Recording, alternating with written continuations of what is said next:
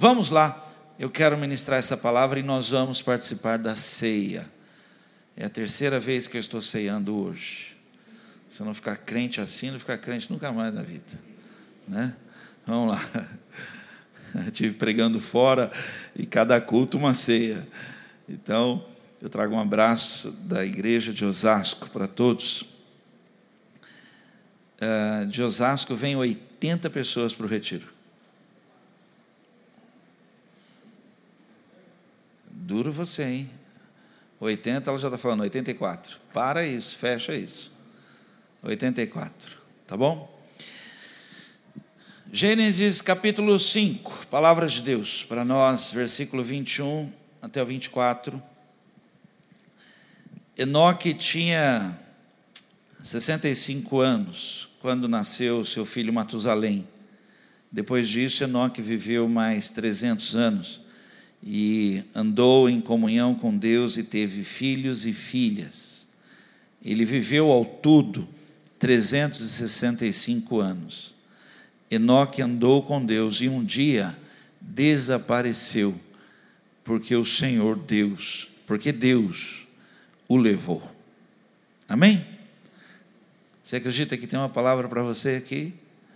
Curva assim sua cabeça, feche os teus olhos e ore, ore. Fala com Deus, pede para Ele, Senhor, me dá uma palavra. Senhor, eu vim aqui nesse lugar, não foi por religiosidade, eu vim por ouvir palavra. Pede mesmo, fala, Senhor, revela uma palavra ao meu coração. Pede para Ele abrir tua mente aí. Se puder orar pela pessoa que está do teu lado, ore por ela. Que chance preciosa essa pessoa tem de ter os olhos abertos agora. Hein? Ore aí, Pai, em nome de Jesus Cristo, nos dá a tua palavra. Senhor, nos dá a tua palavra. Senhor, que seja mesmo uma lâmpada sobre os nossos pés. Seja mesmo uma luz no nosso caminho, Senhor. Que a tua palavra hoje seja um diferencial na nossa vida. Eu peço isso em nome de Jesus Cristo. Amém. Escolhe alguém para você dizer assim: Deus vai falar com você. Amém. Eu estou pedindo em oração que essa palavra aqui ainda se prolongue, ainda mais uns dois domingos, se o Senhor permitir, a gente falar desse tema que eu vou ministrar hoje. Eu vou ler para você uma poesia, uma carta escrita, e você já deve ter ouvido falar desta carta, dessa poesia aqui, que o título é Se o Amanhã Não Vier. Ouve aí, ouve bem, dá uma atenção nisso. Olha, se eu soubesse que essa seria a última vez que eu veria você dormir, eu aconchegaria você mais perto e rogaria ao Senhor que protegesse você. Se eu soubesse que essa seria a última vez que eu veria você sair pela porta, eu abraçaria, beijaria você e chamaria de volta, para abraçar e beijar uma vez mais. Se eu soubesse que essa seria a última vez que eu ouviria a sua voz em oração, eu filmaria cada gesto, cada palavra sua, para que eu pudesse ver e ouvir de novo, dia após dia. Se eu soubesse que essa seria a última vez, eu gastaria um minuto extra ou dois para, para parar e dizer: Eu te amo. Ao invés de assumir que você já sabe disso. Se eu soubesse que essa seria a última vez, eu estaria ao seu lado partilhando do seu dia, ao invés de pensar, bem, tenho certeza que outras oportunidades virão, então eu posso deixar passar esse dia. É claro que haverá um amanhã para se fazer uma revisão. E se nós e nós teríamos uma segunda chance para fazer as coisas de maneira correta. É claro que haverá outro dia para dizermos um para o outro: Eu te amo. E certamente haverá uma nova chance de dizermos um para o outro: Posso te ajudar em alguma coisa?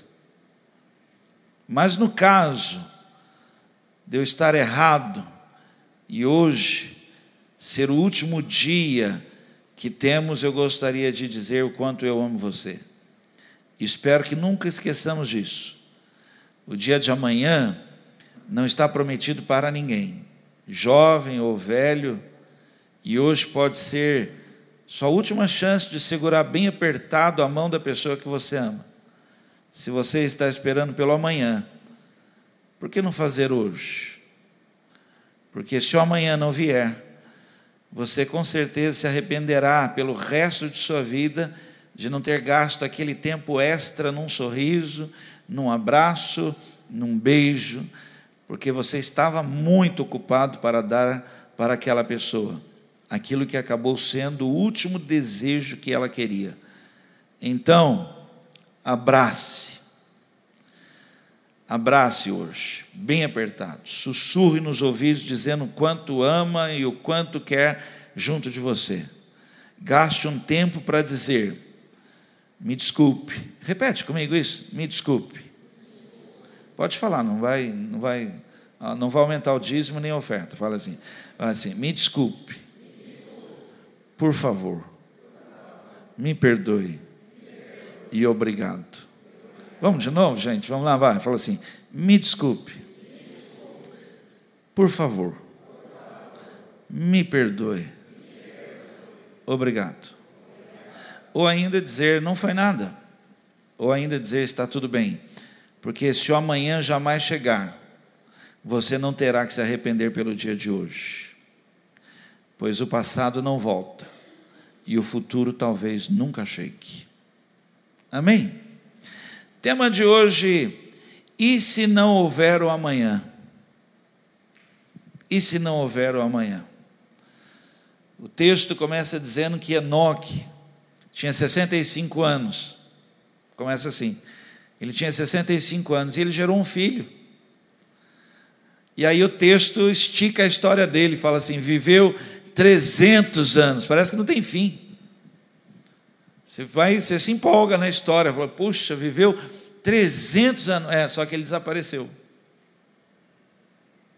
Deus tomou ele, ele desapareceu.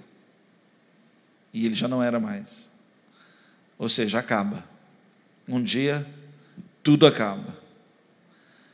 E eu queria ministrar para você, e eu queria que até que Deus continuasse esse assunto conosco. E se não houver amanhã? Como está a sua vida? E se não houver amanhã? Como estão suas coisas? Como estão as coisas? Como está a vida? O que você tem planejado, pensado, organizado? E se não houver o amanhã?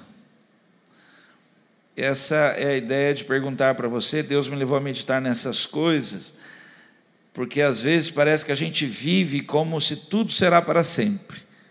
Tudo vai ser para sempre.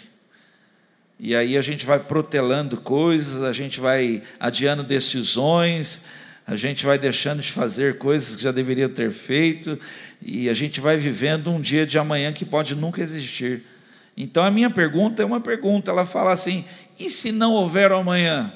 Você está vivendo intenso, você está vivendo intensidade, ou você está vivendo mediocridade por pensar que, não, amanhã eu vou começar algo muito sério, amanhã eu vou levar a sério, não, amanhã eu vou resolver esse assunto, amanhã não, eu defino isso amanhã. Mas aí eu vou ficar repetindo essa pergunta para você: e se não houver o amanhã? E se tudo que você tiver for o dia de hoje? Você está resolvendo bem essa questão do dia de hoje? A ceia é um momento muito claro para nós sobre isso. Parece que vai ser para sempre, parece que você pode continuar errando, parece que você pode viver de qualquer jeito, parece que. Mas aí aposta uma mesa para nós, como que dizendo: olha, você precisa tomar uma decisão muito séria na sua vida. Porque se for a última? E se não houver outras?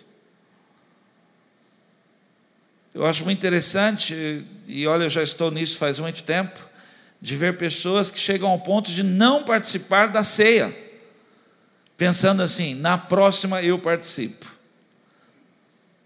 E se a próxima não for mais aqui? E eu queria levar hoje você a mudar sua vida completamente, a viver coisas que você já deveria estar vivendo parar com isso e levar Deus a sério na sua vida, voltar, assumir posições, estabelecer o que Deus tem para a sua vida, porque e se não houver um amanhã? E se for só hoje? Como você está? Né? Então eu começo aqui pensando com você na hipótese de não haver um amanhã. Então eu vou ministrar algo aqui, pensando com você como alguém que dá tchau, dá tchau, e nós somos assim. Estou casado há 30 anos, vou fazer 30 anos esse ano. Nós somos assim. A gente dá um tchau muitas vezes e não dá um beijo. Quantos pecadores temos aqui? A gente dá um tchau e muitas vezes não dá um beijo. Às vezes a gente sai e fala assim: não, depois que eu voltar eu vejo esse negócio aí a gente não cumprimenta direito, a gente não fala direito, a gente não abraça direito, a gente não trata bem, a gente não resolve coisas. E, e esse que colocou essa poesia no mural, ele colocou no mural da TAM, lá onde foi o acidente do avião da TAM, que o avião caiu. E ele então reproduziu essa poesia que é antiga. Ele colocou: se eu soubesse que seria o último dia, eu não eu teria segurado você, não deixaria você ir. Se eu soubesse, mas a gente nunca sabe. Então eu começo aqui perguntando para você aqui, olha, na hipótese, na hipótese de não, deixa eu só falar uma coisa. Esse é o tipo da palavra que você precisa responder. Você não pode só ouvir se calar. Você não pode ouvir uma palavra como essa aqui e chegar ao ponto de pensar que não é para você. Você precisa entender assim: Deus está falando algo muito sério comigo. Então, na hipótese, a pergunta que eu faço é: você cumpriu o propósito de Deus na sua vida? Atos capítulo 13, versículo 36, vai aparecer no telão, você pode me acompanhar. Fala assim: olha, tendo, pois, Davi servido ao propósito de Deus em sua geração, adormeceu, foi sepultado com seus antepassados e o seu corpo se decompôs. Mas a palavra aqui é: ele cumpriu um propósito. A palavra que melhor define propósito é projeto. Você sabia que Deus tem um projeto com a sua vida? E aí a palavra é: você cumpriu esse projeto. E agora eu vou dizer para você: não é um só, não, são vários projetos que Deus tem com a sua vida. Por exemplo, eu, mesmo não tendo um pai que me reconheceu, Deus tinha um projeto de me fazer pai. E sou feliz em ser pai. E quero cumprir esse propósito fiel de ser um bom pai. Eu quero. Eu quero cumprir. Deus me chamou para ser um homem, e eu quero ser um homem, um homem de Deus, um homem que agrade a Deus. Eu quero ser, e vou pagar um preço. Deus me chamou ao ministério, eu quero cumprir esse projeto que Deus fez, eu quero até o último dia, eu quero viver os meus dias para isso. E aí eu estou te fazendo uma pergunta: na hipótese, você está buscando, vivendo no anseio, num desespero de causa, de cumprir o propósito de Deus para você, ou você está gastando seus dias sem nada, sem nenhum projeto que seja de Deus, talvez um projeto seu, talvez algo que você. E eu queria dizer, Deus não tem compromisso com o seu, Deus tem compromisso com o projeto dele para você. O projeto dele para você, ele vai fazer com que isso se conclua na sua vida. Então, essa é a pergunta que eu trago para você aqui, porque há projetos de Deus para a sua vida. Você, quando nasceu, nasceu com um projeto. Você não nasceu para ser uma estatística do IBGE. Você nasceu porque é um plano muito grande de Deus com a sua vida. Olha, irmãos, é, você imagina, eu, eu, eu ando por aí, conheço histórias por aí, que se eu trouxesse aqui pessoas para dar testemunhos, como nós ouvimos vários testemunhos, de pessoas que foram rejeitadas no nascimento, foram abusadas na vida, e hoje estão aí, olha, pregando o Evangelho. Ontem nós ouvimos, o pessoal foi lá no Descende, que aliás foi sobrenatural. Né? Imagina os ginásios pregando aos jovens jejum e oração. Cuidado, irmãos, está vindo uma geração aí que vai incomodar a igreja. Está vindo um grupo aí que vai, vai, talvez você nem goste dessa igreja que está vindo aí. Está vindo aí, gente, uma igreja que está pregando jejum e oração para os jovens. Olha que coisa extraordinária, né? E você entender que uma mulher que eh, foi abusada a vida toda, a vida toda, sofreu, que a mãe tentou matar, coisas assim nesse nível, a mãe tentou matar, e, e, e você vê a pessoa pregando o evangelho num ginásio para 50 mil pessoas, você entende um propósito que Deus tem? Tão grande, e você preso numa dor de unha, muitas vezes, você preso num problema, numa coisa ali que aconteceu, e você não resolve, porque você está jogando para amanhã, não, mas amanhã, e se não houver amanhã, e se não, essa hipótese aí de um amanhã não houver, e se tudo que você tiver for hoje, você cumpriu o propósito de Deus, é muito sério, é muito sério. Nós, quando a gente lê a parábola dos talentos, a gente nunca aceita que nós somos aquele que enterrou o seu talento. Mas deixa eu te falar, quando você joga para amanhã, você enterrou ele hoje. Quando você não multiplica ele hoje, os seus talentos, você enterrou ele hoje. E se ele voltar hoje, o seu talento vai estar enterrado hoje. Então você não tem um dia sequer para deixar de viver para Deus e cumprir o propósito dele para a sua vida. Você crê nisso? Segunda coisa, na hipótese de se não houver um amanhã, você terminou o que você começou? Pergunta para alguém do lado assim: você já concluiu aquele assunto? Você terminou lá? Você já chegou no, no consenso, num ponto final lá? Ou você ainda continua ainda, aquele assunto está lá e não resolve?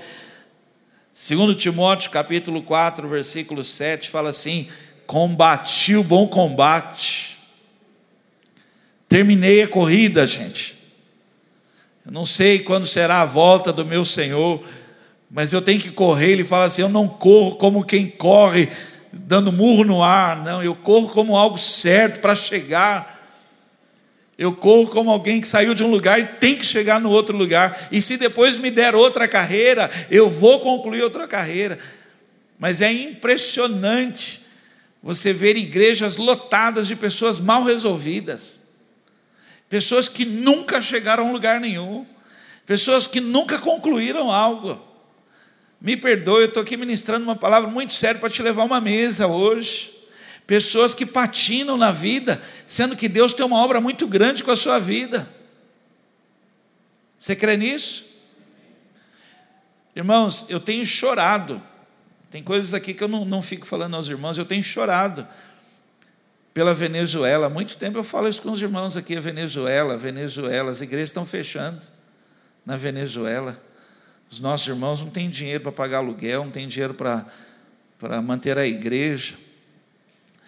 E você imagina uma nação em colapso e a igreja fechando as portas. Eu sei que não passa na nossa cabeça, mas a igreja é a última porta. A igreja é a porta da esperança. E aí fechando as portas. E o meu coração chora, às vezes eu ouço como que alguém falando assim: passa aqui, passa aqui.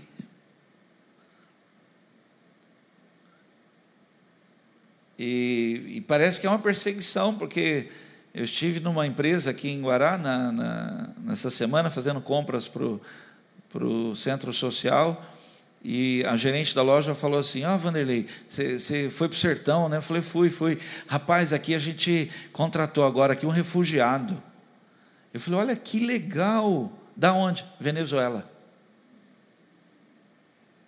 Eu falei: Puxa, eu vou. Não precisa falar mais, não, que eu vou. E, e hoje uma pessoa me deu um bilhete, escreveu assim para mim liga para essa agência de viagem. Eu vou deixar o seu nome separado. E a sua viagem está paga. Final de março, irmãos, ore por mim, eu quero ir na Venezuela. Porque eu quero começar algo que eu falei para os irmãos aqui já faz muito tempo. Eu vou lá. Eu quero levar recurso lá. Eu quero levar uma oferta da igreja lá. E dizer aos irmãos: não parem, continuem pregando o evangelho nesta nação. Que o que vai mudar esta nação é o evangelho do nosso Senhor e Salvador Jesus Cristo. São pessoas se convertendo. São pessoas se convertendo, vai mudar toda uma nação. Você acredita nisso? Por favor, ore por isso. Então, minha pergunta é essa, meu irmão: na hipótese de não houver um amanhã, você tem chorado para cumprir sua carreira, para terminar o que você começou? Quantas coisas, a semana conversei com uma pessoa, fiquei apavorado de ver quanta coisa mal resolvida, mal concluída, inacabada, assuntos que estão ali, olha assim, quase que eu falei, olha, fecha as portas, para, resolve tudo primeiro e depois você continua, porque você está arrastando muita coisa com você. Vocês devem ter assistido, vocês estão vendo aí o caso do Gugu. Quem imaginaria que um homem daquele lá, tão famoso, tão tal, ia subir lá e cair e morrer assim, do nada? E aí, poxa, morreu, tá bom, morreu, mas agora está uma briga. Agora está uma briga para a herança, porque o que você começou, você não terminou, você não pôs um ponto, você deixou aberto. E é sobre isso que eu gostaria de falar com vocês. E se não houver amanhã, você já tem deixado tudo pronto, tudo organizado? Sua vida, você concluiu as coisas? Nós compramos coisas que nós não podemos pagar, irmãos, em prestações absurdas. Você tem pensado nisso? Que isso são situações aí, pode ser um laço para a sua família. Você pode deixar a sua família em maus lençóis, porque você não pensou que o que você começa, você tem que terminar. A Bíblia fala assim: ninguém começa a construir uma casa sem saber se vai concluir. Se vai dar para concluir, porque senão vai ser uma vergonha. Quem está me ouvindo, diga amém. Então a pergunta é essa: você terminou o que você começou? Segunda coisa, você respondeu o seu chamado, e aqui é sério. 1 Samuel 3,10, presta muita atenção na leitura, por favor, olha. E o Senhor voltou a chamá-lo, como nas outras vezes. Samuel, Samuel, e Samuel respondeu: Fala, o seu servo está ouvindo. Eu não sei se você leu bem aqui, ó.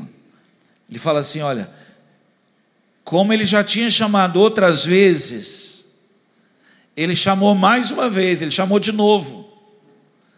Irmãos, vir à igreja, sentar numa igreja, não quer dizer muito, não se traduz muito isso.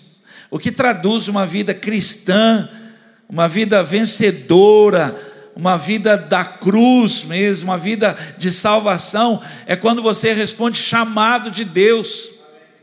Mas aí, olha, eu estou falando aqui, o chamado, você já está pensando que é aqui na frente, talvez, ser um pregador, um pastor, um louvor. Não, irmãos, Deus está chamando toda hora a um chamado de Deus. Vocês querem ver? Olha só, a palavra diz assim: ó, naquele dia, vocês dirão a mim assim: quando que eu estive com fome e não me deste de comer? E ele vai dizer assim: ó, mas eu chamei você. Eu chamei você, eu tive fome, mas você não ouviu o meu chamado. Posso ouvir um amém? Ah, irmãos, há chamados de Deus, Deus agora mesmo está chamando você. Olha, aqui, deixa eu falar a você. Deus, Deus, irmãos, os olhos de Deus estão sobre toda a terra.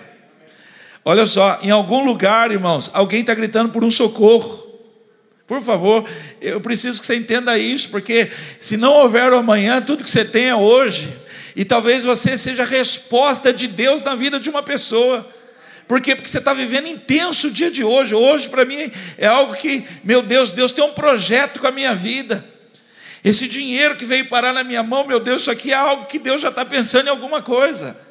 Meu Deus, essa bênção que Deus tem me dado, é porque Deus, Deus já está, Deus já tem um projeto.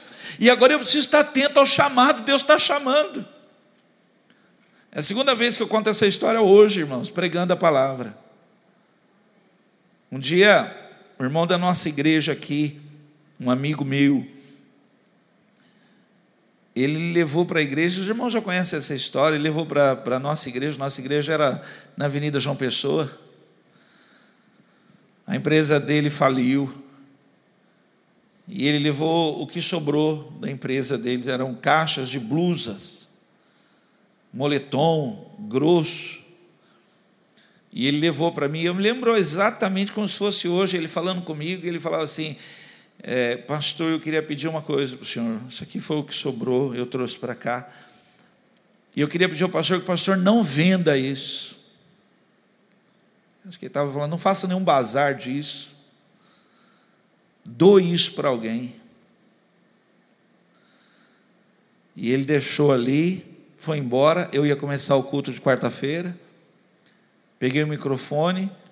Quando eu fui começar o culto da quarta-feira, o Bosco, da casa Dom Bosco, subiu na igreja. E o Bosco, chorando, falou: Pastor, lá na fazenda, lá, os irmãos lá estão chorando de frio, lá, está um frio lá. O senhor poderia fazer uma campanha aqui com a igreja, pedir para a igreja doar a blusa. E a hora que eu abri as caixas, mostrei para ele. Olha, irmãos, Deus está, em meio a toda e qualquer circunstância, Deus está chamando pessoas. Há um grito de socorro em tal lugar, Deus vai e chama alguém. O problema é que nós estamos com os ouvidos tampados ao clamor do pobre e do necessitado.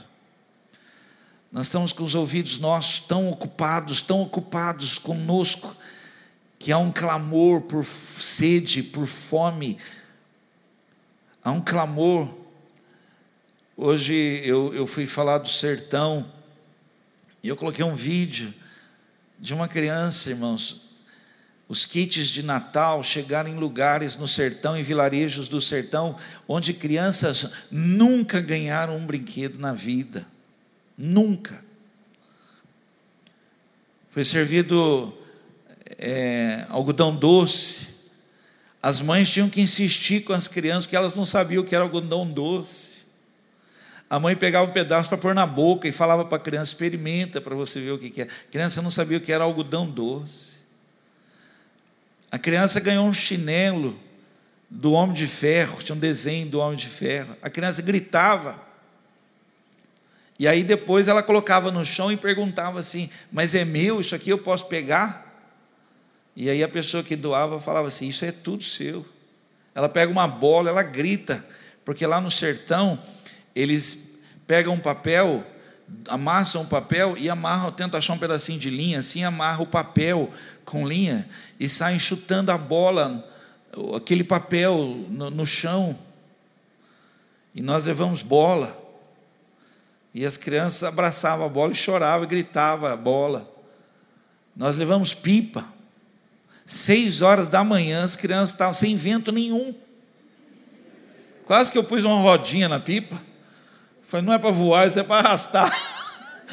Seis horas da manhã. E o pior é que não deu tempo porque nós levamos a pipa completa, né? A rabiola, linha e tudo, mas tinha que colocar ainda fazer a, a colocar a linha na pipa lá para soltar, fazer o, o o do cabresto, cada nome, gente, que dá, né? Bodoque, curvar, fazer tanta coisa, para ela voar, né? E não fizeram, então a pipa ficou reta. Sim. E a criança corria para cá e corria para lá, e quase que eu soprei para ver se subia. Agora, mas o que, que eu estou falando para você? É um chamado. É isso que você talvez não está entendendo, porque se não houver amanhã, está tendo um chamado de Deus agora mesmo. Está tendo um chamado. Irmãos, está tendo um chamado contra abuso infantil. E, e quem teria que responder isso? Quem está ouvindo chamado de Deus para fazer algo. Ontem a secretária da, de cidadania, da Maris, eu esqueci o nome dela, falou no ginásio. Sabe quantas crianças tem para ser adotadas?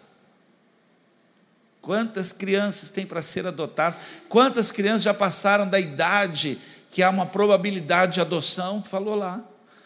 E ela fez apelo para a igreja, ela falou assim: e sabe quem seria a solução para isso? A igreja. a igreja ouviu um chamado, um chamado. Olha, irmãos, eu fiquei arrasado, que a gente não quer problema. Aí vai um maluco, maluco, que tem que ser maluco mesmo, vai um cara lá, cabelos, que cabelo é aquele? Acho que prendeu um negócio no cabelo.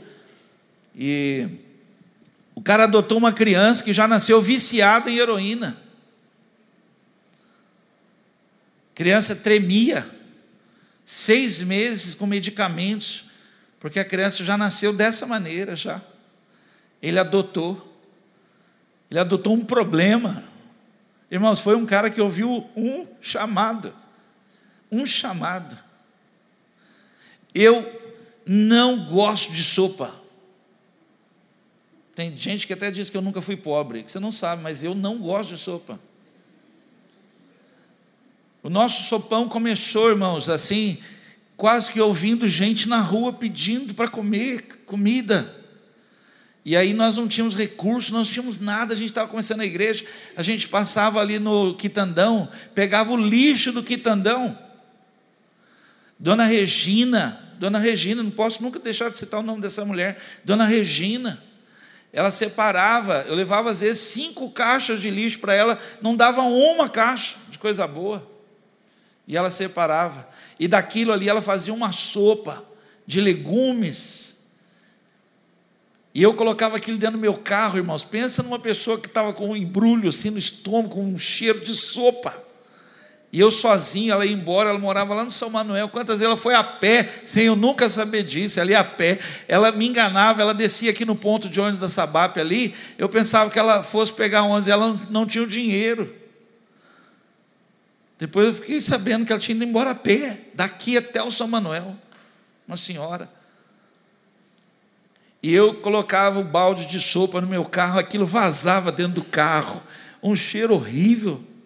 Você está fazendo assim com a boca, né? E eu, aquilo me embrulhava a sopa. E um dia eu saía sozinho para entregar. E um dia eu parei na porta de um banco, irmãos, todos aqui sabem dessa história. E eu desci, tinham dois homens, e eu perguntei: vocês querem uma sopa? Um virou para o outro e falou assim: Eu não falei para você que Deus existe? Há um chamado de Deus agora mesmo. Deus está chamando. Deus está chamando você. Você pode ser o prato de comida para alguém, irmãos. Um dia nós oramos aqui, olha, antes de sair, nós oramos aqui, com a sopa na mão, com tudo pronto aqui, oramos, Senhor, nos leve onde houver um pedido de socorro. Naquele dia nós fizemos um roteiro esquisito, nós fomos numa rua que não podia ter ninguém, uma rua que não, não era para ter ninguém. E um homem que eu acho que veio da Santa Casa, ele acho que foi fazer curativo na Santa Casa, e eu acho que ele passou mal, ele caiu na rua, ficou caído. E nós passamos na rua que o homem estava caído com curativos no rosto. E nós então sentamos com aquele homem, demos a sopa para aquele homem ali, arrumamos o curativo dele, ficamos ali um tempo com ele, para ele recuperar a força dele. Há um chamado. E aí, na hipótese de não houver assim, de não haver um amanhã, você tem respondido ao chamado de Deus? Há um chamado para a igreja. Há um chamado. Há um chamado para os asilos. Há um chamado de comer para quem tem fome. Há um chamado para as crianças. A Cauã foi considerada a terceira cidade mais pobre do Brasil. O maior índice de suicídio ficava em Acauã. Tinha uma página que foi retirada do Facebook, Acauã com cordas. As pessoas passavam na casa, de casa em casa, procurando se o vizinho tinha corda, porque eles se enforcavam. Hoje a cidade está maravilhosa. Irmãos, está chovendo lá de um jeito que você não faz ideia. E eu não sei explicar isso para você. Eu sei que você vai fazer essa pergunta e eu não sei explicar. Choveu, transbordou as, as cisternas lá, os, os lagos transbordaram, estão invadindo as estradas e está dando peixe de mais de um quilo. Onde é que estava esse peixe? caiu com a chuva. Não, você está rindo, estou te falando. O missionário ligou para mim e falou: Pastor, nós comemos peixada aqui. Pastor, você vê peixe, a, a água está passando. Aí, aí eu quase perguntei, mas meu irmão, se choveu agora, se transbordou agora, e o peixe está com um quilo, ele estava sendo criado. Estava no quintal de alguém. Como é que pode? Mas alguém ouviu um chamado, irmãos. E a Cauã hoje não é mais a cidade do suicídio. É a igreja da cidade do sertão. É a igreja onde tem poço de água, tem escola, tem igreja, tem casamento coletivo. Vai ter outro casamento coletivo lá agora em janeiro. Por quê? Porque há um chamado de Deus. A mesa é um chamado. Você vai negar? A mesa é um chamado. Isto é o meu corpo que é partido por vós. É um chamado. Você precisa responder esse chamado. Para terminar, por que vivemos como se fôssemos viver para sempre? O texto fala assim: tinha Enoque 65 anos e teve um filho, e viveu 300 anos. E aí dá um ar para nós assim, puxa, 300, é só que acabou. Deus tomou e ele desapareceu. E a minha pergunta para você é: e se não houver um amanhã? Irmãos, de verdade, eu estou aqui, olha, abrindo um confessionário, eu com você. Quantas brigas nós temos, irmãos? Quantas discussões nós temos? Quantas coisas que a gente vira a cara hoje, esperando o dia de amanhã para consertar, mas se não houver o dia de amanhã? E você que tem chamado de Deus ministerial, que vai ter que prestar contas. Puxa, nunca ninguém falou isso para você, você vai ter que prestar contas. E o que você vai alegar? Então hoje é o dia de você responder ao chamado de Deus para a sua vida. Então, por que, que a gente faz isso? Se você estiver anotando, anote isso. Não sabemos contar os nossos dias, não sabemos. Salmo 90, 12 diz: Ensine-nos a contar os nossos dias e usar bem o nosso pouco tempo para que o nosso coração alcance a sua sabedoria. Ensina, Senhor, nos ensine a perceber que o tempo está passando. Meu irmão, eu estou cheio de perguntas aqui, eu anotei várias perguntas e eu queria fazer essa pergunta aqui: olha, você está percebendo que o seu tempo está passando? Outra pergunta, eu anotei aqui: olha, quanto tempo faz que você já entregou sua vida a Jesus? Não fica bravo comigo, mas me dá um sinal, vamos aqui, vai, irmãos. Quem aqui tem mais de 10 anos que já entregou sua vida a Jesus Cristo? Olha que exército, irmãos. Agora eu, eu vou fazer uma pergunta que não está aqui, mas rápido, você que tem mais de 10 anos, quem é você no reino? No reino de Deus, quem é você? Quem aqui que levantou a mão é intercessor? Que levantou a mão, intercessor, ser chamado. Deus tem procurado pessoas assim. Ó, oh, não deu nem a metade do que levantou a mão. Desses que levantaram a mão, não negue, por favor, seja verdadeiro, é um chamado. Desses que levantaram a mão, tem mais de 10 anos aqui. Quem é adorador pode dizer, eu sou um adorador. Olha, não dá outra metade. Então tem alguma coisa errada. Você não está percebendo. Paulo escreve assim: olha, pelo tempo que você já tem, você já tinha que ser alguma coisa. Então, na hipótese de não de, do amanhã não existir, meu irmão, o que, que você é hoje? Retiro, Deus tem me incomodado, me dado essa palavra de uma definição da igreja, um posicionamento da igreja. A igreja está sem posicionamento nenhum, nós não definimos nada. Irmãos, vai uma pessoa do governo, vai diante das câmeras de televisão e fala assim: olha, ela fala assim: olha, eu entendo que não dá mais para a gente ficar dando remédios para os adolescentes para não ter filho. Eu entendo que nós estamos lançando uma nova campanha. Adolescência sim, gravidez não. Acho que não é esse o nome. Eu estou mudando até a campanha da mulher lá, vai dar. Não vai para o YouTube isso, não dá mudando a campanha dela. está registrado já. Então não é isso, mas é mais ou menos assim. E aí a, a, a gente se cala, a gente fica.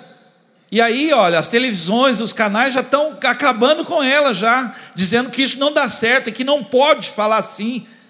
Mas aí vem a igreja dizendo: não, mas nós também somos assim, nós também pensamos assim.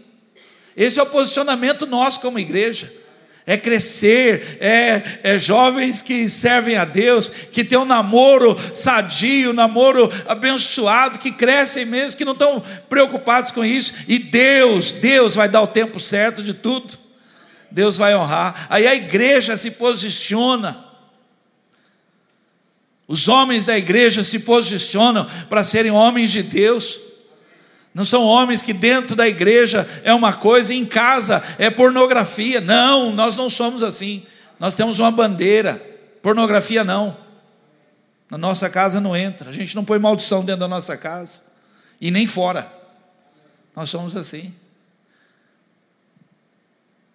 Esses dias alguém falou assim: o, o pastor Vanderlei está muito atrasado, porque eu ainda continuo falando, na minha casa não tem bebida. Nunca precisei explicar para o meu filho uma bebida. Nunca precisei falar para o meu filho, quando você for homem, que como for homem? Já nasceu homem. Desde que viu lá, achou lá, falou, é homem. E não precisei, não, assim, não. Quando a mulher falou que é homem, eu carimbei, é homem.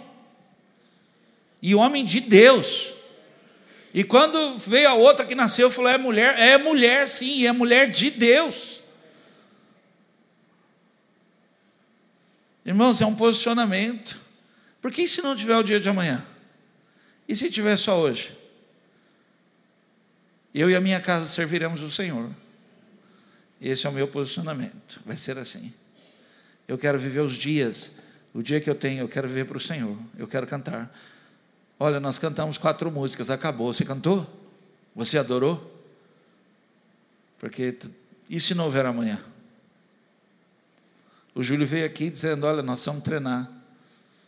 Nós precisamos aqui nos preparar, porque no céu nós vamos nos unir a milhares e milhares que vão dizer: Santo, Santo, Santo. Você fez? E se não houver um próximo? Nós vamos aprender a contar os nossos dias e perceber que você tem pouco tempo. Nós temos pouco tempo. Há um clamor passa aqui passa aqui no sertão, passa aqui nos ribeirinhos, passa aqui na Venezuela, passa aqui, passa aqui. Essa empresa que deu emprego para esse refugiado falou para mim: ele tem dois filhos e a mulher tem mais um na barriga, e eles não têm nada. E eu disse a ela: pegue o número deles, pega o número dele, da mulher, dos filhos, de roupa e já do recém-nascido e me passa. A igreja tem. A igreja tem. Isso é um chamado da igreja. Que adianta dizer que tem fé e mandar seu irmão embora com fome? E ore, irmãos. Pastor Wellington vem na quarta-feira, ore, porque eu quero falar com ele sobre a escola que está lá no Bate-Maré. Porque aquela escola ela pode abrir as portas. No Bate-Maré, em toda aquela região, não tem o não é ensino, eu nunca. Ensino, ensino médio. Tem o, o, o nono ano para baixo. Não tem, tem que viajar. Então a criança estuda até o nono ano e para. Irmãos, não é possível. Não é possível um negócio desse. Aí você fala, mas isso é responsabilidade do governo. Mas o governo não fez, a igreja vai fazer. A igreja vai responder um chamado lá, um clamor para moças. Moças que eu vi lá, eu vi, querem estudar querem estudar, quase que pedindo, me deixa estudar. E a nossa nação não deixa eles estudarem, não dão. E está lá um colégio lá. A gente pode ir lá, irmãos, pagar quanto custa, meu Deus do céu, pagar um, talvez duas professoras, três professores para ir lá dar aula para esses jovens fazer o, o ensino médio. Gente, é que faz muito tempo que eu. faz muito tempo. e hoje muda tudo, né? Usa tudo. Eu falo para a Larissa assim, nossa, quando bate o recreio, eu falo, o que, que é isso, pai? Vamos lá? Vou terminar aqui, gente. Vamos lá, vai. Eu estou fazendo um apelo para você Porque se não houver amanhã, tudo que nós temos é hoje. Por que, que vocês amontoam, sabe, dinheiro, tesouros, aonde a traça e a ferrugem corrói tudo e acaba com tudo, mas vocês não amontoam aonde, irmãos, no céu, sementes que vão durar para a eternidade, sementes que vão durar para a eternidade. Crê nisso? Não damos valor à vida. Mateus 6, 25. Portanto, minha palavra é a seguinte: não fiquem preocupados a respeito de coisas. Fala para alguém aí, olha, não fica assim tão preocupado por causa de coisas.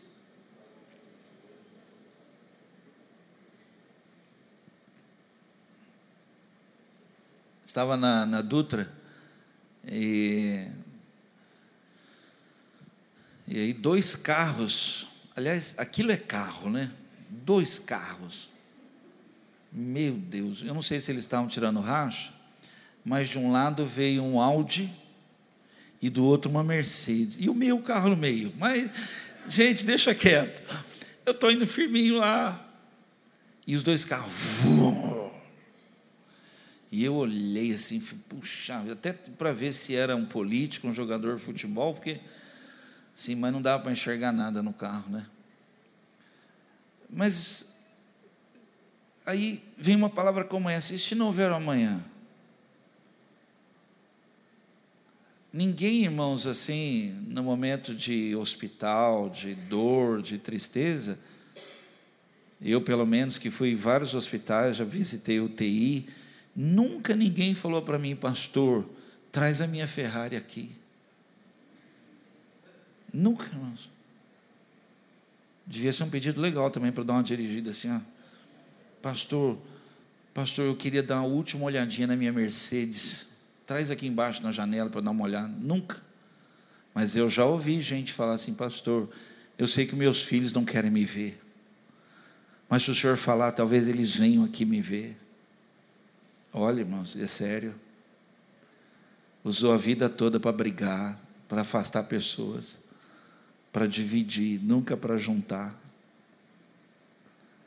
Não damos valor à vida.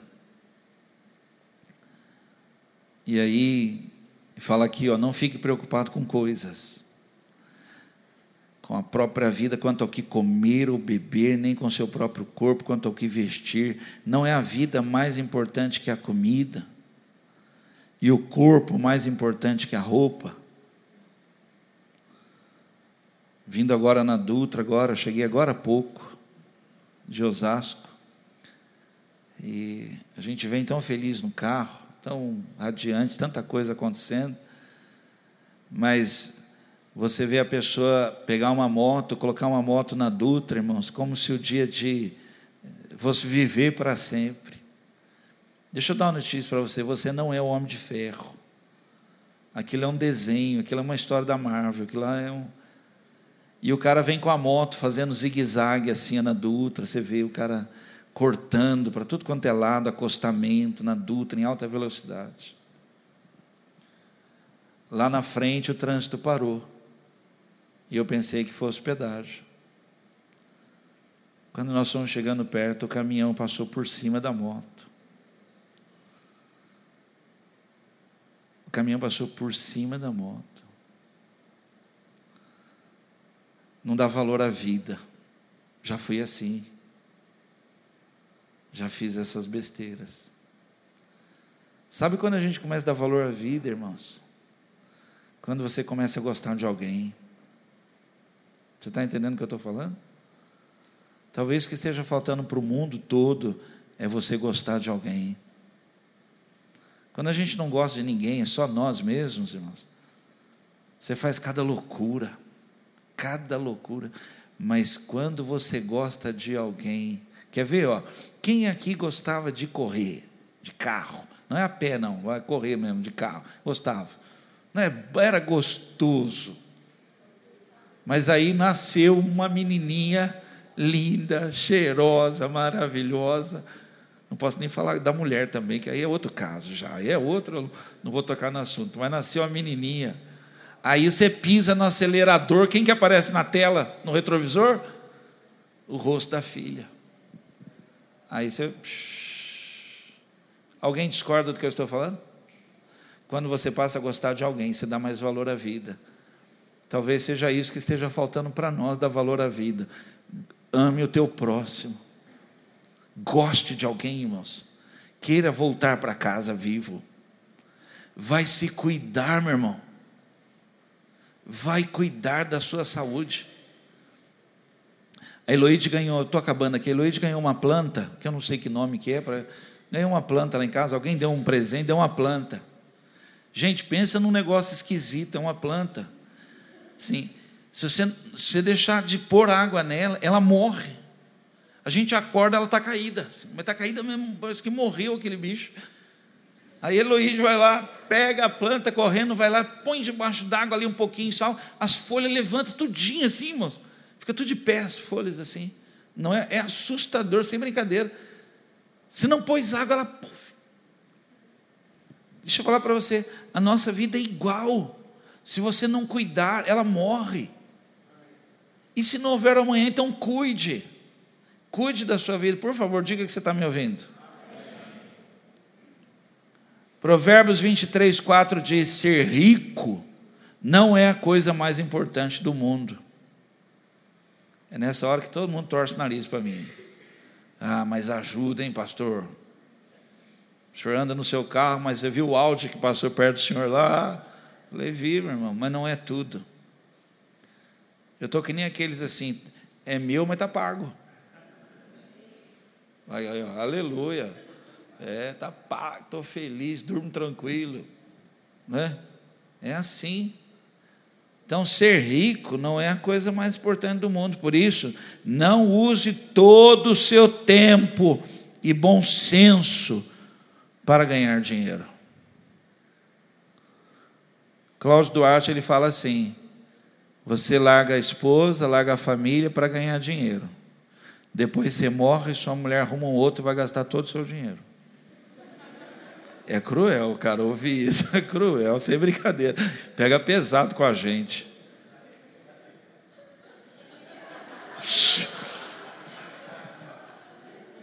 Os barcos aí, olha, os, os navios aí, os cruzeiros, estão lotados de coroa que o marido morreu, deixou todo o dinheiro. Lotado, a mulherada está nadando de braçada, meu irmão. Tudo com raibã, bolsa e muito dinheiro para gastar, e sem o velho lá que já morreu. Só enchia paciência só cobrava, só ah, dinheiro, guarda, ah, não, não gasta. Agora ela está gastando tudo e está arrumando outro para gastar o, o seu dinheiro. É, vocês estão rindo, gente. Mas qual que é o tema de hoje mesmo? Hã? E se não houver, amanhã. O duro é que tem alguns que estão ouvindo e estão falando assim: fica tranquilo, pastor, porque a hora que eu morrer vai ficar um monte de dívida.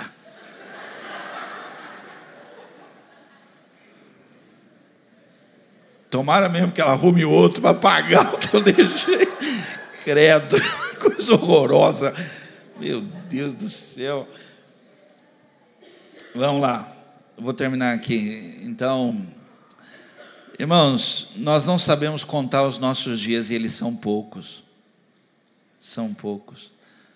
Pastor Edson Barbosa diz assim: uma vida só para viver para Deus é pouco. Ele chega a dizer: Eu queria ter mais para viver para Deus. Não damos valor à vida, brincamos, jogamos fora a nossa vida, jogamos fora, acabamos com a nossa vida, destruímos a nossa vida. Uma gravidez indesejada, um erro, um vício. Quando o Renan foi servir, não sei como é hoje as regras, eu não entendo nada disso. Eu me lembro que o Renan contou isso para quando a, o tenente mandou bater continência, não foi? E apareceu a tatuagem no braço do rapaz. E ele foi reprovado. Eu não entendo nada, não sei a regra, não sei como funciona, não sei de nada. Só estou contando porque quando O Renan tinha 18 lá que foi na escola e o garoto queria muito servir, chegou a chorar.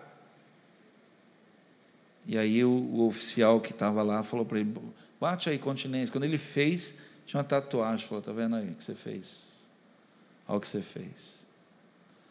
Você entende que uma decisão errada agora pode destruir toda a sua vida, pode destruir o seu amanhã. Você precisa dar mais valor à sua vida. Pais estão brincando com a vida dos filhos. Pais estão endividados, enrolados financeiramente, destruindo o futuro de sucesso dos seus filhos. Você sabia que se você for uma pessoa organizada, seus filhos vão mais longe que você. Talvez eu vou ter esse carro, mas meus filhos vão mais à frente do que eu. Por quê? Porque eu, eu fui ali, olha, controladinho, guardando, para dar a eles a condição de vencer na vida. E eu termino não conhecemos o propósito de Deus para as nossas vidas. Eu vou ler Salmo 139, vamos ceiar. Salmo 139, versículo 14. Agradeço ao Senhor por ter me criado de maneira tão perfeita e maravilhosa. Suas obras são maravilhosas e eu sei disso muito bem. Quando o salmista fala da maneira como ele foi criado, ele percebe, tem um propósito nisso. Deus não usou a mesma forma para fazer 8 bilhões de pessoas. Ele não usou. Você não foi feito na forma que foi feito 8 bilhões de pessoas. Você foi feito de uma forma única, porque Deus tem um projeto com você. E se não houver um amanhã? Você precisa viver esse projeto de Deus para a sua vida.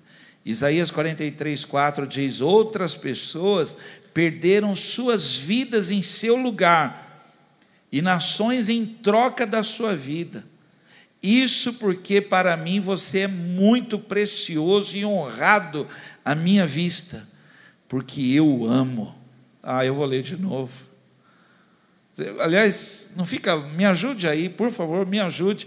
Vira para alguém Fala assim, olha, outras pessoas. Fala para alguém com amor, por favor. Por favor, acha alguém, nem que seja atrás de você, mas fala assim para alguém assim, olha, outras pessoas perderam suas vidas em seu lugar. E nações em troca da sua vida. Isso porque você, para mim, é muito precioso e honrado à minha vista e porque eu te amo. Olha que palavra de Deus. Olha que palavra de Deus. Essa palavra, irmão, tinha que nos fazer viver hoje. Eu sou amado de Deus. Ele me ama. Ele me ama. Ele pagou um preço muito caro pela minha vida.